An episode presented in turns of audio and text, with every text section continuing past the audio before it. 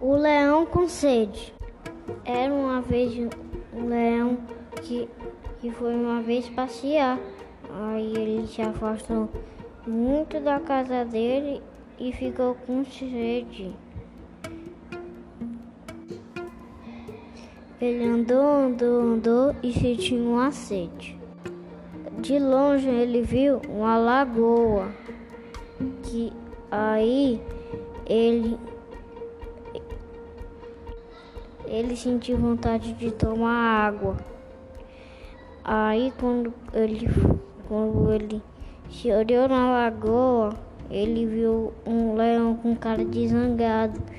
Aí ele, ele viu uma pedra e se escondeu na pedra. Aí, aí ele disse que ele disse que ele ia lá enfrentar ele. Aí quando ele olhou, ele voltou e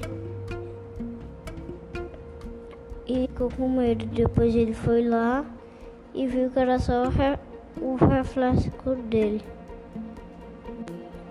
E fim.